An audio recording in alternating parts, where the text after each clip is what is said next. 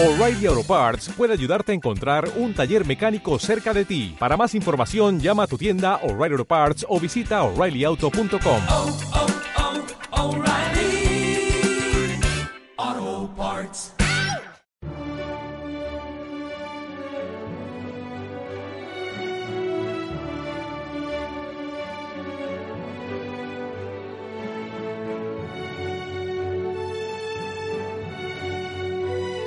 Luxus Mensae, una forma de acercarse a la realidad más significativa de cualquier época, la alimentación.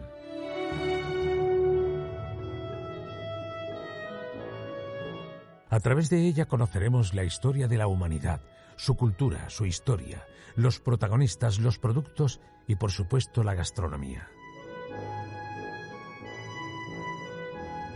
Luxus Mensae, un podcast producido por Rafael González y escrito y dirigido por Almudena Villegas.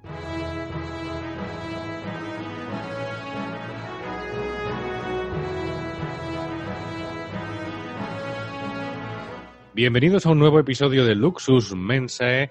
Bienvenidos a este podcast que cada semana os acerca historia de la alimentación, geografía, tanto física como humana, eh, nociones de antropología, cultura, en definitiva. Es un podcast divulgativo para pasarlo bien, para aprender cosas y para disfrutar además de los eh, excelentes productos que este planeta Tierra nos ofrece a los humanos para poder consumirlos. Porque vivimos, es un auténtico lujo vivir en, en este planeta, Almudena Villegas. Hola, ¿y cómo estás?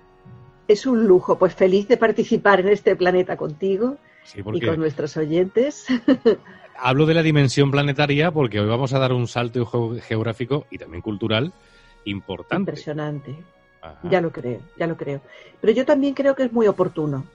Nos parecía que el Luxus Mensae, que ya sois una, ya vamos siendo una familia un poquito más grande y queríamos dar, dar el salto, llevaros a explorar el Extremo Oriente. Y como además lo tenemos de plena actualidad y tenemos a todas esas cosas y todos esos problemas que parece que han venido por la alimentación en China, pues vamos allá. Vamos a hablar un poquito de la alimentación en China y de sus peculiaridades. Pues nos vamos a ir hasta la China, nada más y nada menos que para empezar a mí se me antoja un tema amplísimo. Yo no sé si vamos a tener en este podcast para hablar de China, me Sí. imagino que le dedicaremos alguno más. Primero porque también geográficamente es de una amplísima extensión y yo entiendo que eso también redunda en la alimentación, ¿no? Vamos, eh, de momento vamos a hacer una especie de introducción, una pequeña Ajá. introducción, porque fíjate, es cierto que China es un territorio complejísimo, extraordinariamente amplio y es además el más poblado del mundo. Hoy hay 1.395 millones de habitantes. Es la primera potencia mundial y además, fíjate que siempre empezamos por la geografía, tiene, y esto es una chuletilla que traigo, kilómetros cuadrados 9.596.960. Pero incluso hay diferentes fuentes para contabilizar esos kilómetros cuadrados, porque no se terminan de poner de acuerdo, ¿no? Es decir, el tercer país más extenso del mundo, con una geo- geografía complejísima, con llanuras aluviales muy pobladas, con zonas de pastizal, con muy buen ganado, Ujú. en el norte vinculada con, con Mongolia, que ya sabes que tiene unas, unos pastos impresionantes. Al sur hay grandes cordilleras y los deltas de los principales ríos, que son el Yangtze y el río Amarillo, pues están en el centro este. Al oeste, el gran Himalaya eh, y unas mesetas áridas elevadísimas, el desierto del Gobi, que yo he tenido la suerte de verlo desde arriba, y es una cosa extraordinaria la belleza de ese desierto. Y incluso, fíjate si tienen cosas en China, que el monte Everest, que es, que es el punto más alto del mundo, pues es- Sí. está en territorio chino. Es decir, Caray. es decir, nos vamos a encontrar con, con todo un mundo dentro de un país, Con una fantástica alta cocina, pero también con mucha cocina de supervivencia. Hay muchas cocinas chinas, fíjate, incluso hay 50 eh, minorías étnicas. ¿Qué quiere decir esto hoy en la actualidad? Quiere decir que ese enorme territorio pues está muy polarizado. China, eh, China no sé cómo, cómo, corre, cómo se corresponde con, la, con la, el territorio español, pero bueno, más de 20 veces es China más, más, grande que España, ¿no? Es una cultura muy antigua que tiene incluso recetas. Tenemos recetas de China desde el 1300 antes de Cristo, es decir, hace ya 3000 años sabemos que los chinos cocinaban uh -huh. y cómo cocinaban. Caray, porque además son muy, un... son muy, meticulosos en esto, ¿no? En general son, sí. muy, muy, muy meticulosos. ¿Cómo le llamaban los romanos a los chinos? Que me hacía mucho gracia. los seres. Los seres, eso. los seres, sí, sabían, sabían que eran personas, pero los romanos, los romanos siempre intentaban establecer diferencias. Nosotros sí, los bárbaros, nosotros sí, los seres, ¿eh? y siempre, bueno, como todos nos creemos el ombligo del mundo, ¿no? Entonces, fíjate, el texto más antiguo que tenemos, te decía, de China, es un texto médico. Es interesante observar que sea un texto médico, que, habla de un emperador legendario que parece que vivió en el año 2600 antes de Cristo y empieza a hablar ya de que las enfermedades no están causadas por influencias demoníacas, como, han, como en su cultura se creía en la más antigüedad aún, sino que eh, la enfermedad está causada por efectos y que la, eh, la, dieta, el estilo de vida, las emociones, el medio uh -huh. ambiente y la edad son razón del desarrollo de las enfermedades. Uh -huh. Es decir, fíjate qué concepto tan interesante y siendo uno de los primeros, de los primeros textos. Eh, ya se empieza a atisbar en estos textos cómo los chinos analizan que el universo está compuesto de varias fuerzas y empiezan a hablar del yin y el yang, de los cinco elementos, del ki, del equilibrio, sí. y cómo esas fuerzas pueden ser comprendidas pues a través de, de la capacidad del hombre de, de, comprenderlas y de volver al equilibrio.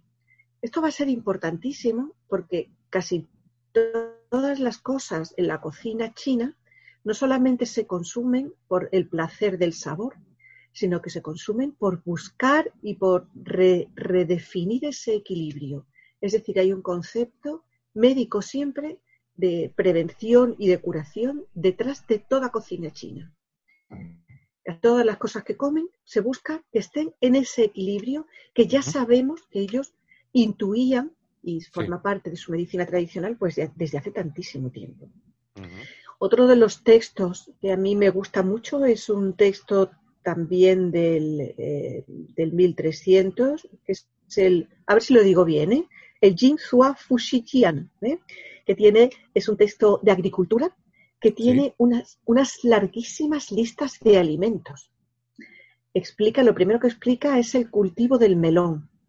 Es que China además ha sido productora tradicionalmente de una enorme, pero enorme cantidad de productos que hoy nos parecen muy familiares, pero que son de origen chino. Fíjate, desde los cítricos, sí. todos, la mandarina, el limón, a los albaricoques, a la azufaifa, la yuba, a, bueno, muchísimos, eh, los rábanos, los nabos, el mango, las zanahorias, las zanahorias había también en Europa pero es extraordinaria la lista de verduras, hortalizas y frutas de origen chino, que después, bueno, comemos cada día como si fueran, pues, claro, llevan con nosotros ya también miles de años, ¿no? Uh -huh. Pero no solamente comen, comen verdura, eh, comen también bastante proteína. Eh, tradicionalmente, quiero decir, no solamente hoy, estamos hablando más bien de la China antigua, ¿no? Animales como el cerdo, los órganos internos, es decir, la casquería, el riñón, el hígado de cordero, de cerdo. Y sobre todos estos productos ya nos habla este texto eh, de hace pues prácticamente 4.000 años, que, es una, es un tratado de agricultura. Es decir, nos encontramos con una cultura complejísima, que no solamente sabe escribir que conoce la escritura, sino que además ha desarrollado un sistema intelectual eh, que conoce la medicina y que desarrolla una medicina, ya sabemos que totalmente diferente a la occidental, que además desarrolla un canon agrícola. Eh, y esto significa que están dominando el territorio. Ese territorio tan monumental, tan amplio, tan, tan enorme, que es que casi no se concibe ¿no? De, la, de lo grande que es el extenso, es también tan variado que, claro, cada zona nos va a dar productos diferentes. Aunque hoy relacionamos lo principal, relacionamos a China con el arroz, pensamos en China, lo primero es el arroz, pues la cantidad de alimentos que hay alrededor de, su cultura y de su nacimiento como cultura, pues es extraordinaria. Por ejemplo, el mijo. El nacimiento de la agricultura en el neolítico en China se vincula con el arroz, pero también con el mijo. Es decir, y todo, y todo esto siempre vinculándolo con el cuidado para los órganos del cuerpo, para las enfermedades. Ellos conocían su entorno además y lo demuestran en esos escritos de lo que te estaba hablando. Fíjate, hay un plato que a mí me gusta mucho, que son los huevos de los 100 o de los 1000 años, porque ellos Caray. en eso sí eran bastante exagerados, ¿no? son unos huevos extraordinarios que los dejan fermentar enterrados en distinto- con distintos métodos. ¿eh? Voy a decir una de las recetas, pero hay un método que mezcla hojas de té, salmuera, arcilla, eh, plantas aromáticas, arroz y lima. Y después de un tiempo, el huevo lo queda- son maravillosos, son unos huevos preciosos. Los seguro que los encontráis en internet si buscáis huevos de los 100 años quedan con una cáscara como si fuera mármol, como jade pintado, son de una belleza Sí. extraordinaria. Y el interior sigue siendo comestible. Ha fermentado, ha producido unos efectos en la yema y en la clara, se pueden comer y tienen un fantástico sabor. Yo los he tomado, he tenido la suerte de poder, de poder tomarlos. Esta es una cocina, una alta cocina que evolucionó con la cocina mandarina ya eh, en época más tardía, ¿no? y se corresponde con una mentalidad y con una filosofía también muy compleja, es decir, con una forma de vivir. Cocinar es una expresión de cultura, es que lo decimos siempre. La cocina y la cultura son, son caminos paralelos y además van, van unidos, y unidos además a ese territorio. Pero también junto a la alta cocina, la cocina de los mandarines, la cocina de los magnates, las del gran Kublai Khan, que también fue pues había un pueblo eh, muy numeroso que trataba de sobrevivir por todos los medios. Y aquí es donde nos encontramos con una de las claves de su alimentación. Siempre hablamos de la alimentación rural y de la alimentación tradicional como claves para comprender una cultura. Mira, yo he tenido la oportunidad de ver en los mercados chinos productos que en Occidente eh, no se consideran comestibles. Cosas como larvas gruesas, blancas, gusanos, serpientes con la piel arrancada y las serpientes metidas en brochetas, pero escorpiones, insectos increíbles que no solamente no te comerías, es que saldrías huyendo si los ves, ¿no? Y por supuesto, eh, por supuesto, murciélagos, que están ahora muy de moda con la alimentación china. Es decir, no he visto al pangolín, por cierto, pero el pangolín solamente se cría en una zona de China y vive en zonas aisladas y es un animal muy tímido, son unos animales pequeñitos y muy tímidos. Entonces intentan no, no Porque acercarse se puede, a las se, puede, se puede decir entonces que los chinos se lo comen casi todo. Sí, todo lo que se mueve se lo comen. Caray. Eso es, esto es un concepto extrañísimo para Occidente. Yo tenía un, un buen amigo que decía que pa- para que había estado allí muchas veces, había vivido mucho tiempo en China, y decía que para valorar la cocina china había que ser chino. Bueno, esto es, es un poco exagerado, ¿no? Pero sí es verdad que lo que hay que hacer para entender la cocina china es comprender la cultura china. Y es difícil porque verdaderamente es una cultura que nos es muy ajena, pero que es maravillosa y es fantástico tener la oportunidad de estudiarla y además de contároslo, ¿no? Sí, es que yo, yo creo que Este- no, este no podemos, no podemos juzgar con nuestra, nuestros No, ojos de no- cultura occidental, o no debemos. Eh, Mm. lo que allí sucede, lo que allí hacen y cuáles son sus costumbres, porque bueno, es, es que efectivamente es, es su cultura. Es cierto que al hilo de lo que ha ocurrido con el, con el virus, eh, evidentemente se, se mire con, con- con ciertos ojos críticos lo que, bueno, entre otras cosas, pues allí comen, ¿no? Pero eh, es su cultura, es, Es su forma de, Sí. de entender la vida y además es algo milenario. Quiero decir que no es un. Lo raro sería ver a un chino metido Claro. en, un burger, en un Burger King, con todos mis respetos Estás- a Burger King, ¿no? Pero, Estás dando con la clave. Es decir, es una cultura milenaria. Llevan comiendo todo eso, desde el murciélago a la serpiente, al arroz y al mijo, pues prácticamente desde su época del neolítico. Entonces, esta continuidad cultural, porque además la, la cultura china es muy tradicional, ya sabéis que respeta mucho a la gente mayor, que respeta mucho la tradición, es una cultura singular un pueblo que conoce como ninguno, que inventó el arte de tomar el té. ¿Eh? Un pueblo con una sensibilidad, eh, la- en la cocina, en la alta cocina se percibe una belleza en la disposición de los platos, en el entorno, es decir, para ellos comer es un acto también de parte de la vida, ¿no? No es solamente el acto de comer. En la alta cocina buscan ese equilibrio que hablábamos del yin y del yang, y, y, sin embargo, este pueblo que es capaz de dedicar tanto tiempo y tanto esfuerzo a la ceremonia del té, también tiene personas dentro que son capaces de comer pangolines, murciélagos, escorpiones con agrado. Fíjate, la cocina china, la cocina rural, eh, se cocina de una forma particular. La principal forma de cocinado, la diaria, ¿no? Es el salteado. El salteado en el wok, que busca, que tiene temperatura muy alta, pero, eh, pero unas cocciones muy cortas. Para ello tienen que, necesitan dos cosas. Necesitan palillos para estar continuamente moviendo eso, que también al cocinar pues usan los palillos. Y además necesitan cortar las piezas de carne en trozos muy pequeñitos, que se pueden co- co- comer después con los palillos. Fíjate que, la palabra para cocinar en China es pengtiao, que se descomponen, son dos morfemas que significan cocinar y sazonar. Es decir, es tan importante la cocina como la sazón. ¿Con qué se sazona? Bueno, pues con ajo, con ginkgo, con brotes de bambú, con ginseng, con cítricos, con vinagre de arroz. Yo qué sé, el sazonamiento es extraordinario, extraordinario.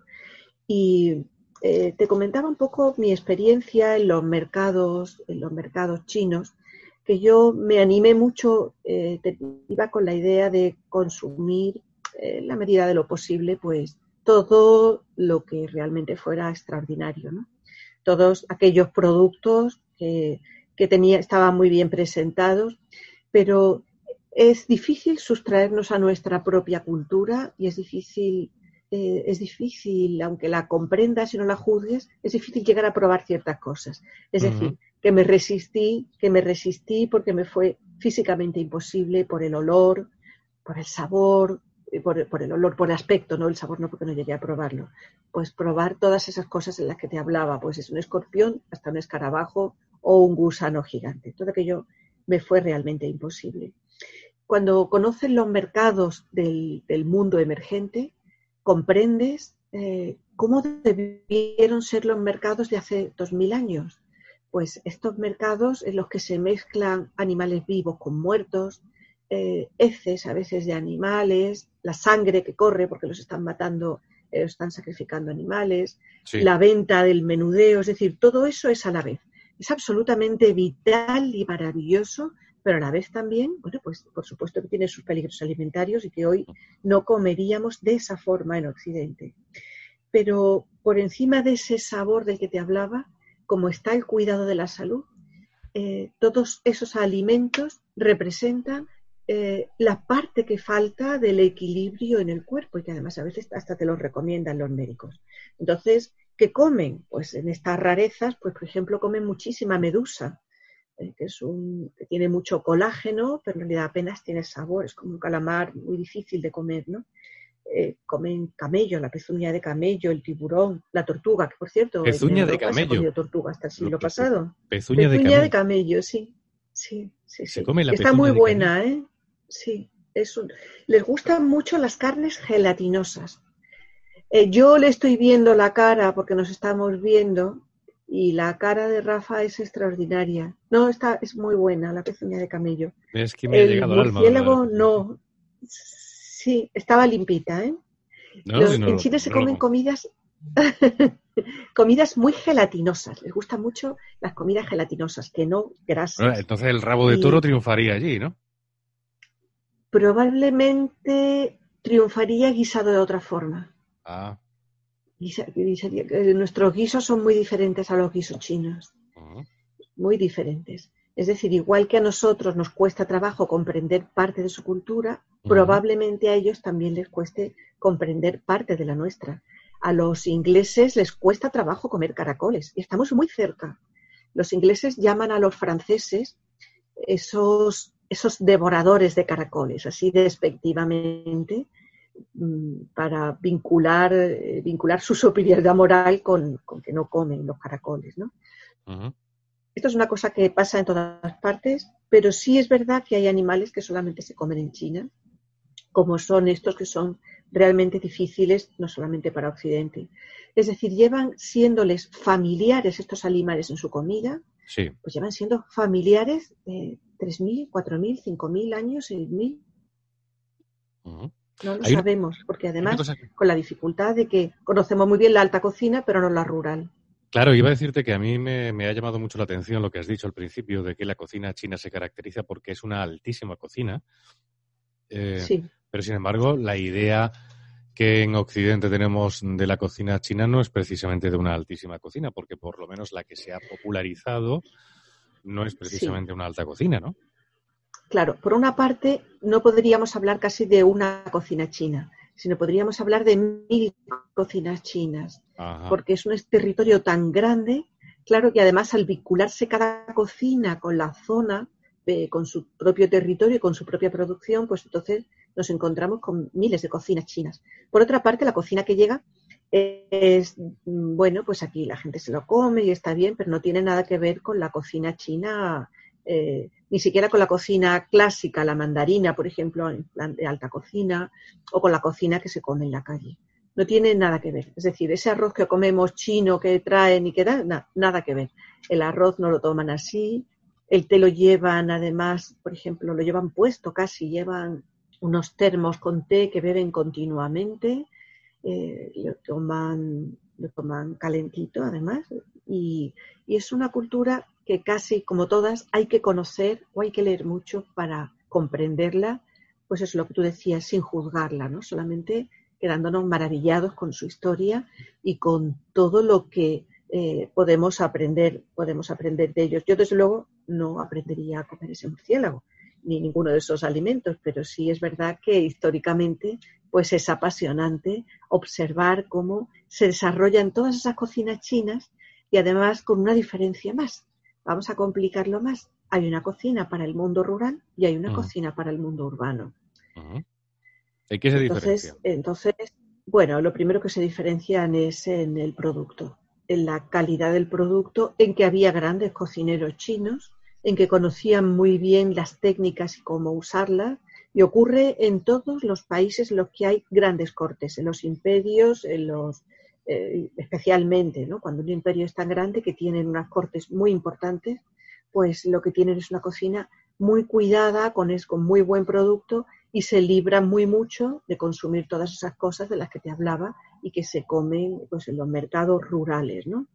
Eh, además ocurre otra cosa. Al chino hoy, en la actualidad, le gusta mucho cuando eh, invita a sus amigos a comer, les gusta lucirse haciendo que prueben algo que jamás han probado.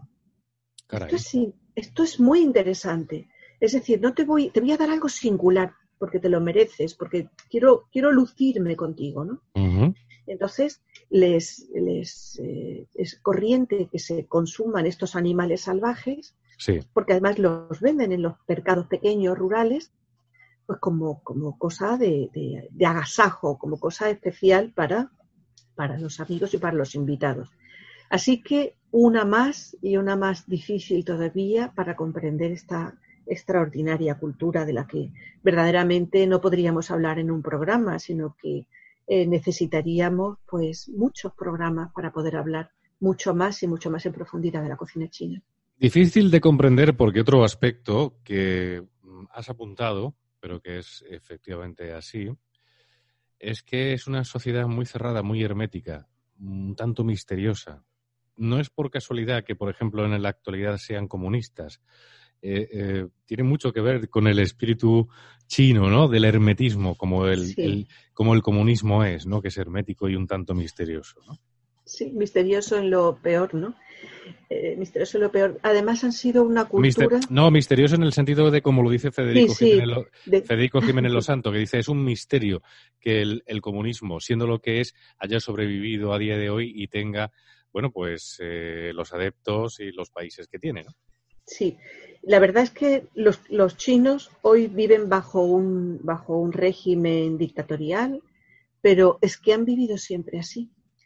Es decir, antes de esto han vivido otros, otros no, casi toda su historia prácticamente, pues es de una dureza en lo, en lo político y en el dominio de la población extraordinaria. Ahora, quizá la época que más que nunca, pero, pero es cierto y esto repercute también en, en el, en el conocimiento que tenemos de ellos. Es muy difícil acceder a cierto conocimiento, incluso tampoco, digamos, políticamente eh, vinculado con nada, como es la cocina. Eh, a mí me costaba trabajo que me explicaran, por ejemplo, la cocción del arroz. Mira qué cosa tan simple. Pero estando con cocineros chinos, eh, pues cuesta trabajo que te cuenten sus trucos cuando hoy cualquier cocinero en Europa, en cualquier sitio del mundo, pues está Sí. encantado de que de contarte sus trucos y que tú además los cuentes y que hables un poquito de ellos, pero allí no. Tiene que ver también con este espíritu comunista de cerrazón y de, y de no hablar de nada. Y eso es triste porque, claro, nos ayudaría muchísimo a comprenderlos un poco mejor. El, el- al, al- el gigante dormido del que hablaba Napoleón. Pues de China hemos hablado en nuestro episodio de Luxus Mensae de hoy. Hemos hablado solo un poquito, porque como muy bien dice Almudena, Claro. China requiere muchos más podcasts, muchos más episodios, y qué duda cabe que se los vamos a dedicar. Pero yo creo que hoy ha sido una magnífica tarjeta de presentación, una estupenda aproximación a ese fantástico y sorprendente país que es, que es China. País realmente no es un país, es un conjunto de países dentro, ¿no? De, o muchos países dentro de uno, como tú muy bien apuntabas, ¿no? Es, es un No hay una sola, un- no hay una sí, sola China. es un mosaico de gentes y de territorios y de, y de geografía y de climas incluso. Así que es un mosaico. Esta está muy bien, es un mosaico, me gusta. Mm. podremos volver a hablar de China. Pero ya sabéis que ellos, bueno, pues han consumido todas estas cosas desde siempre. Oye, y yo quería decir una cosa a nuestros oyentes.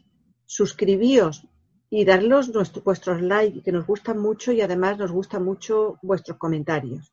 Y De nos hecho, animan. De hecho, una de nuestras invitadas hoy en el cierre lo es porque es suscriptora y seguidora de Luxus Mensae, entre otras cosas. Así es, así es, y, y tiene una gran trayectoria profesional, pero nos hizo mucha gracia que nos, eh, que nos sigue tanto, que nos anima a que hagamos un programa al día.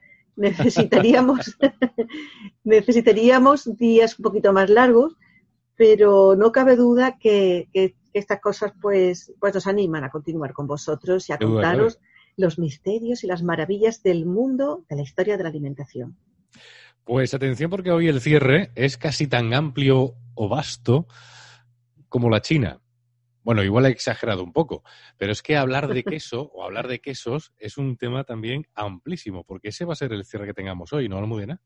Sí, es que la historia de la alimentación está repleta de conocimiento, que no nos da tiempo casi en los programas a contarlo todo. Pero bueno, eh, estamos empezando. Esta es nuestra primera temporada y esperamos seguir con vosotros otras temporadas para contaros muchísimas más cosas. Pues sí, Así que hoy Hablamos de sí, quesos. ¿Veis? vamos Nos quitamos, nos quitamos la palabra todo el tiempo, Porque, Rafa y yo. no, porque eh, eh, se, ralentiza la, se ralentiza la comunicación con este sistema y no solo tenemos ganas de tener una segunda temporada, sino de poder volver a hacerlo cara a cara y físicamente, aunque sea con mascarilla. Que hace eh, tres meses que no nos vemos, ¿verdad? Pero es verdad, es que es, Sí. es complicado mantener eh, la agilidad que sí tenemos en otras ocasiones por el sistema de videoconferencia porque ralentiza un poco y bueno, pues es inevitable este, este especie como de atranque en el diálogo que, bueno, pero lamentablemente es lo que de momento tenemos y es lo que tenemos que seguir utilizando. Esperemos que eh, la próxima temporada de Luxus Mensae pues sea físicamente cara a cara y con, y con otra frescura que evidentemente no tiene la videoconferencia. Vamos con el cierre de hoy.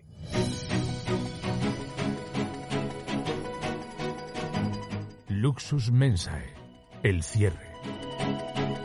Como hemos ya anticipado, hoy el cierre de Luxus Mensae está dedicado a un producto nacional que es todo un lujo, que tiene muchos adeptos, que tiene, que tiene muchos fans, que tiene muchos seguidores, que es una auténtica obra de arte en algunos casos, gastronómicamente hablando, nutricionalmente hablando, porque vamos a hablar almudena de quesos, nada más y nada menos. Sí, además, fíjate qué tema tan amplio, tan, tan grande, ¿no? Es casi, casi desmesurado para un cierre, o sea, necesitaría muchos programas, tantos como quesos hay, porque, eh, bueno, el queso además nos lleva acompañando mm, miles de años, que eso es mm, parte de nuestra historia y de la historia de la alimentación de la humanidad.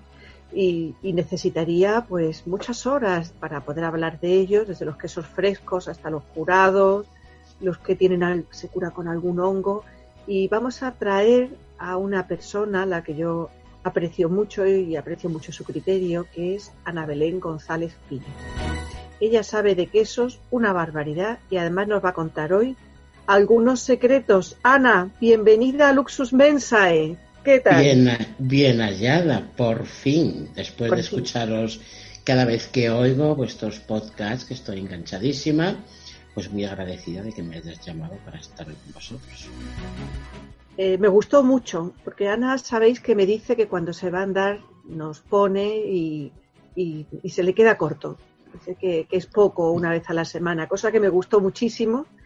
Y, bueno, aquí la tenemos porque ella también tiene muchas cosas que contarnos. Ana, ¿qué es el queso? Bueno, yo para mí siempre empiezo cuando me hacen esa pregunta diciendo que el queso es magia. ¿Por qué? Porque se basa simplemente en tres que es eh, la leche, el cuajo y la sal. Y a partir de ahí tenemos en el mundo actualmente más de 2.000 variedades distintas de queso.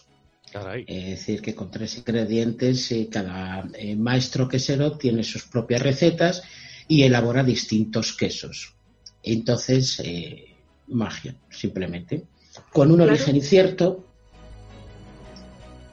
Y luego están el tiempo y las levaduras también misteriosas que, que salen o que no salen, ¿no? Sí, así es. Y bueno, pues como todo gran producto eh, tiene un origen incierto, todos son suposiciones. Y creo que también ahí está parte de su magia.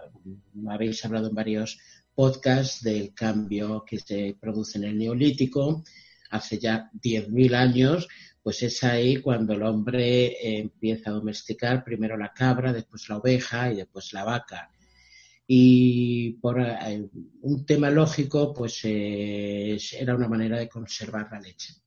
Claro, en el mundo mediterráneo y en el mundo de Oriente Medio, con temperaturas elevadas, es que era imposible conservar la leche fresca.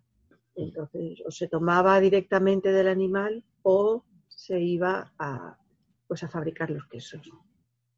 Sí, y bueno, pues hay parte, hay dos leyendas. Una de ellas es el mercader árabe que guarda su leche en un recipiente hecho del estómago de un cordero y con el traqueteo del viaje y las altas temperaturas del desierto, cuando ese mercader abrió para tomar eh, la leche, ya no era leche, se había convertido en algo que se llamó queso y que, bueno, pues eh, supuestamente suponemos que era un queso no como los que tomamos ahora, sería uno pues con un sabor bastante fuerte y sobre todo muy salado y con la textura que nos recordarían hoy a un requesón, a un queso feta. Ahí es el nacimiento del queso por una eh, casualidad, igual que muchísimas cosas, como tú bien sabes, Almudena. Bueno, tenemos que decir que es, es una leyenda bonita, pero que claro que si hablamos del neolítico y de la domesticación de los animales mucho tiempo antes del mundo árabe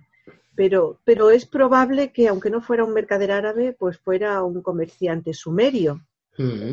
que pudiera pues eh, pasar esa circunstancia y que seguro que eso ha podido ocurrir, ¿verdad, Ana? Sí, sí, es, Es decir- es indudable. Mm. Y además de las primeras pruebas que tenemos eh, arqueológicas las tenemos en, en la antigua Mesopotamia. Hay un friso sumerio que se llama la lechería, Sí. que podemos ver todo el proceso de recogida de la leche, eh, cómo es, hasta cómo se cuaja y cómo sale el queso. Es una maravilla de friso y ya ahí aparecen eh, las primeras huellas de que el queso existía. O sea, que el queso existía y además existía como una forma de conservar la leche, es decir, un alimento que se puede producir en cualquier momento del año, pero que después además sirve para guardarlo y para pasar las épocas, digamos, las, las vacas flacas. Así que en el es. mundo antiguo, oye, la temporalidad era muy importante. Sí, el queso se, se almacenaba para épocas de escasez y además también porque es algo curioso, eh, era un alimento que viajaba bien, era fácil de Claro. transportar, eh, se conservaba bien y tenía, bueno, y tiene un alto contenido en grasa, proteínas, calcio, fósforo que ayudaba a esos viajantes. Claro, y además muy nutritivo como, Mm. como alimento, es decir, con una pequeña cantidad de queso se satisface el apetito y aporta energía. Así es. Y de esa eh, Mesopotamia, pues también se deduce que el queso empezó a viajar eh, Grecia y Roma, que fueron grandes consumidores de queso, como tú bien Sí, lo sabes. creo. Y en que en Roma, si me equivoco, tú que eres la especialista me lo dices, en Roma prácticamente se comía queso todos los días. Se consumía mucho queso. Nada de leche, ¿eh? la leche les parecía o de niños o del mundo rural, algo muy primitivo. Es decir, hay una diferencia ahí importante. Y sin embargo, el queso sí. Ahí había un queso muy famoso, que era el queso de los Vestinos, que era un barrio de Roma, pero había muchísimos quesos. Yo es un tema que he estudiado bastante del queso en Roma y tendremos que tener tú y yo una conversación muy larga de quesos Sí. en, el, en el mundo clásico, ¿verdad? Sí, ahí está. Plinio el Viejo ya decía que los que más le gustaban eran los galos de Nimes y también eh, hablaba de algunos de Turquía. Y bueno, pues con la expansión del mundo romano, pues el queso se fue expandiendo al resto de Europa.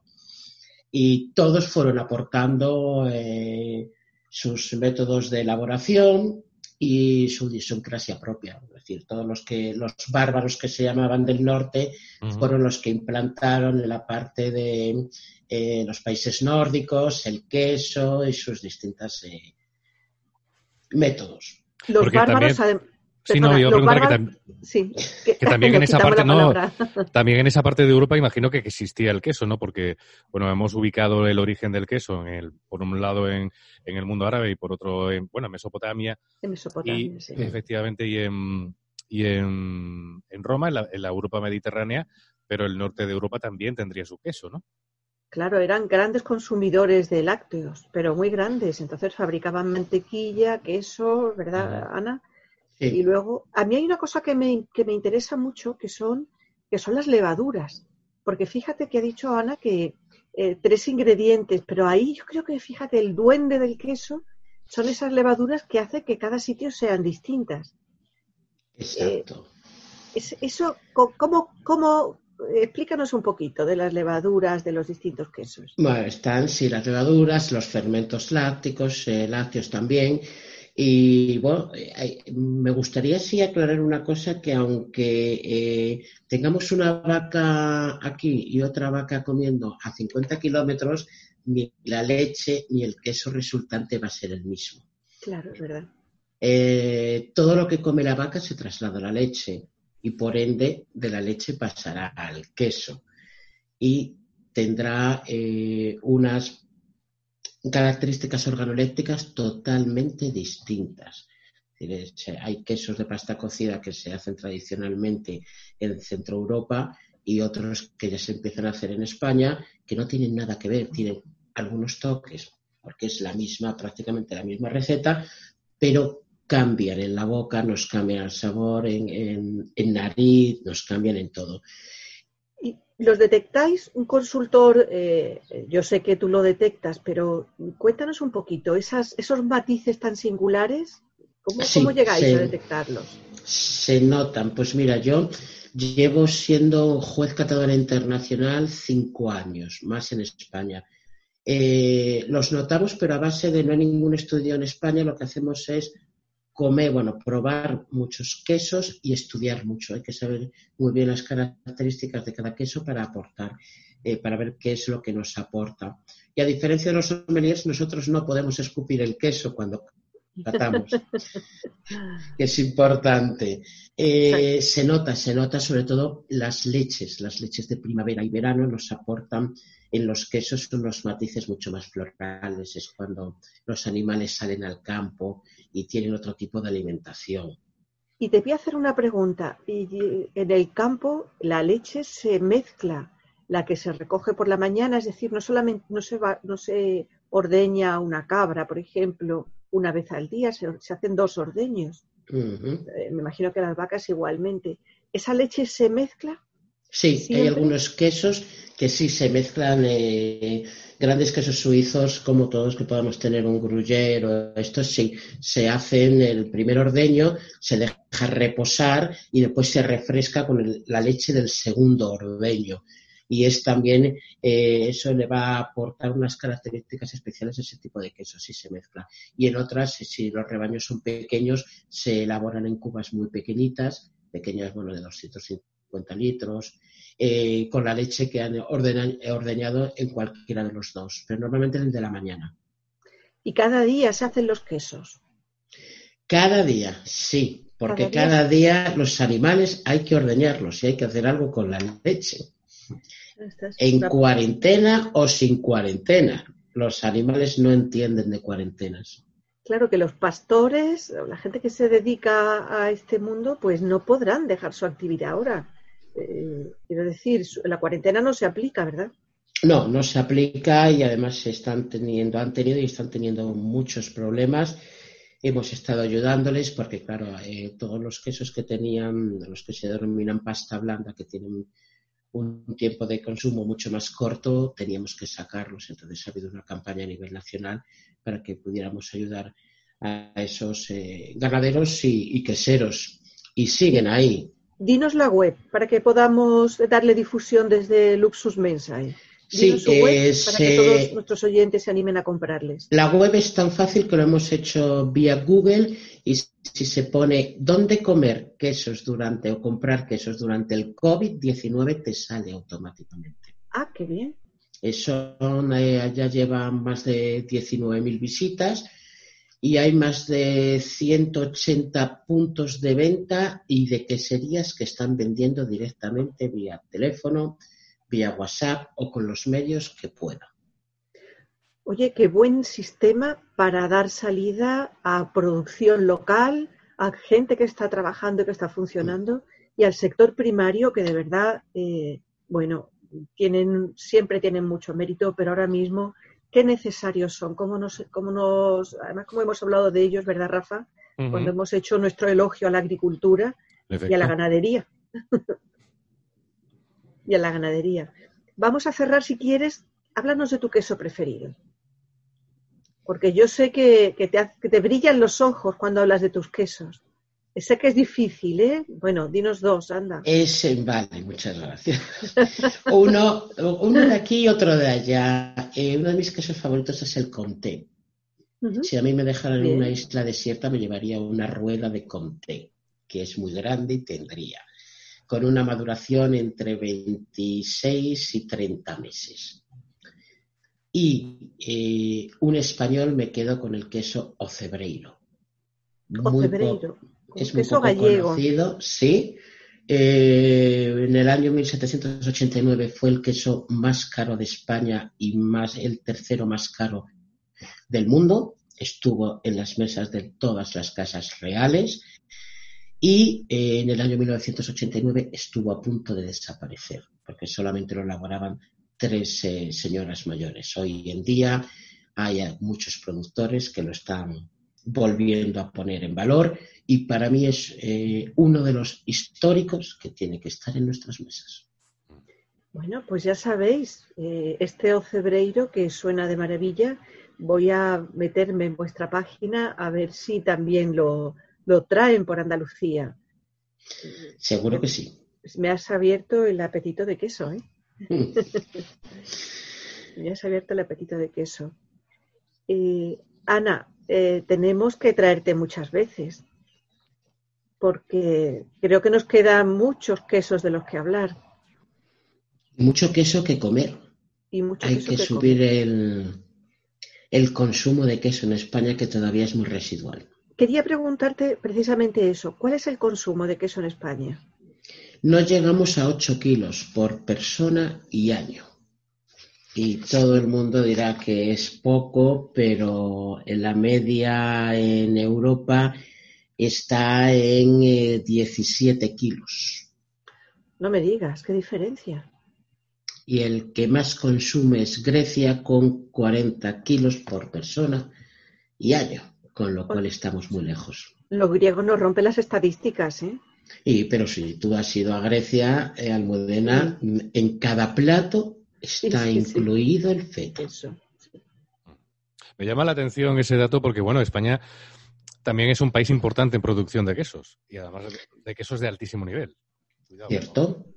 Tenemos más de 150 variedades de queso distintas, pero eh, los españoles somos personas que comemos el queso cuando no tenemos nada que comer, por ejemplo, para la cena. ¿Qué, saco? Pues un trocito de queso, un trocito de chorizo y poco más. No tenemos todavía esa cultura francesa de eh, mi prepostre va a ser una tabla de cinco o tres quesos. No la tenemos desgraciadamente, pero trabajamos para que eso se implante por fin. Hay un dato que a mí me ha llamado mucho la atención y es que, bueno, según nos dices, no hay dos quesos iguales. No, el queso que comas hoy, Rafa, es una auténtica joya, porque mañana será otro queso totalmente distinto, habrá madurado un día más. Y eso también me gusta decirlo porque sí. es importantísimo. Lo que comas hoy, mañana será totalmente distinto. Oye, qué, qué idea tan sugerente la de esa, esa variedad día a día, esa maduración. Así es.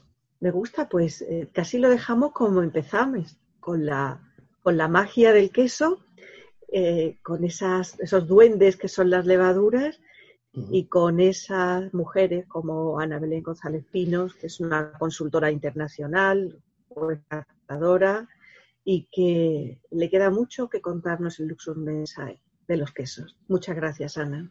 Gracias a vosotros. Muchísimas gracias, Ana.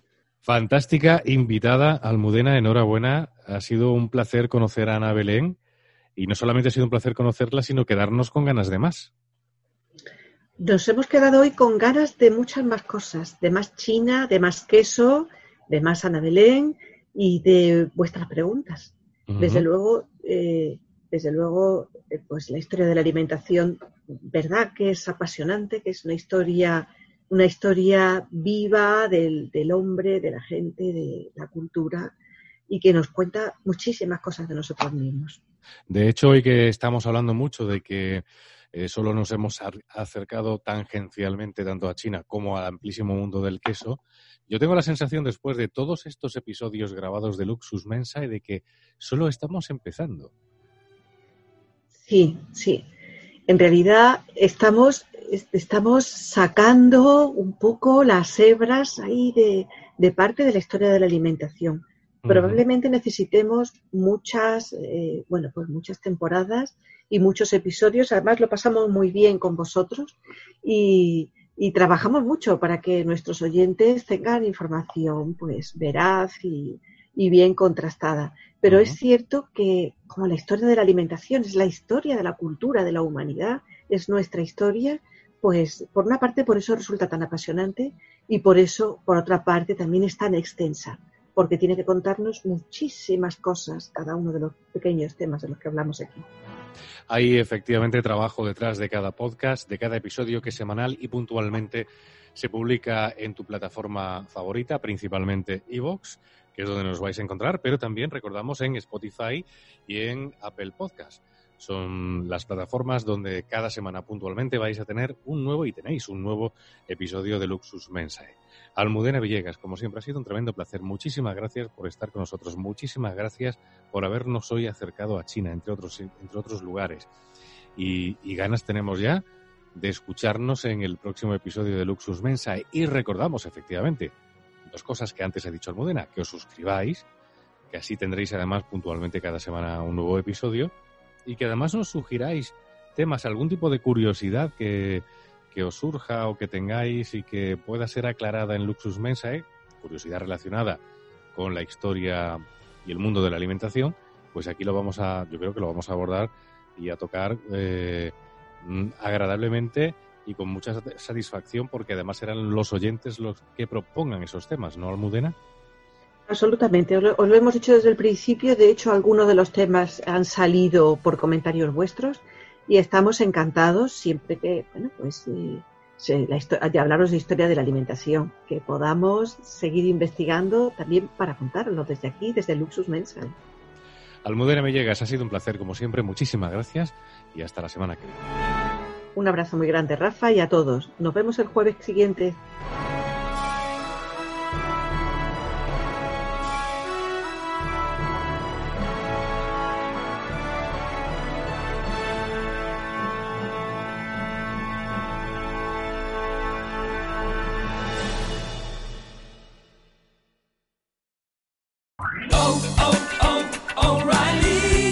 ¿Necesitas ayuda? En O'Reilly Auto Parts te ayudamos. ¿Necesitas algún consejo? Te aconsejamos. Nuestros profesionales en autopartes están siempre disponibles para ayudarte a encontrar lo que necesites. Excelente servicio al cliente es solo una de las ventajas que ofrece O'Reilly Auto Parts. Los profesionales en autopartes. Oh, oh, oh, O'Reilly Auto Parts.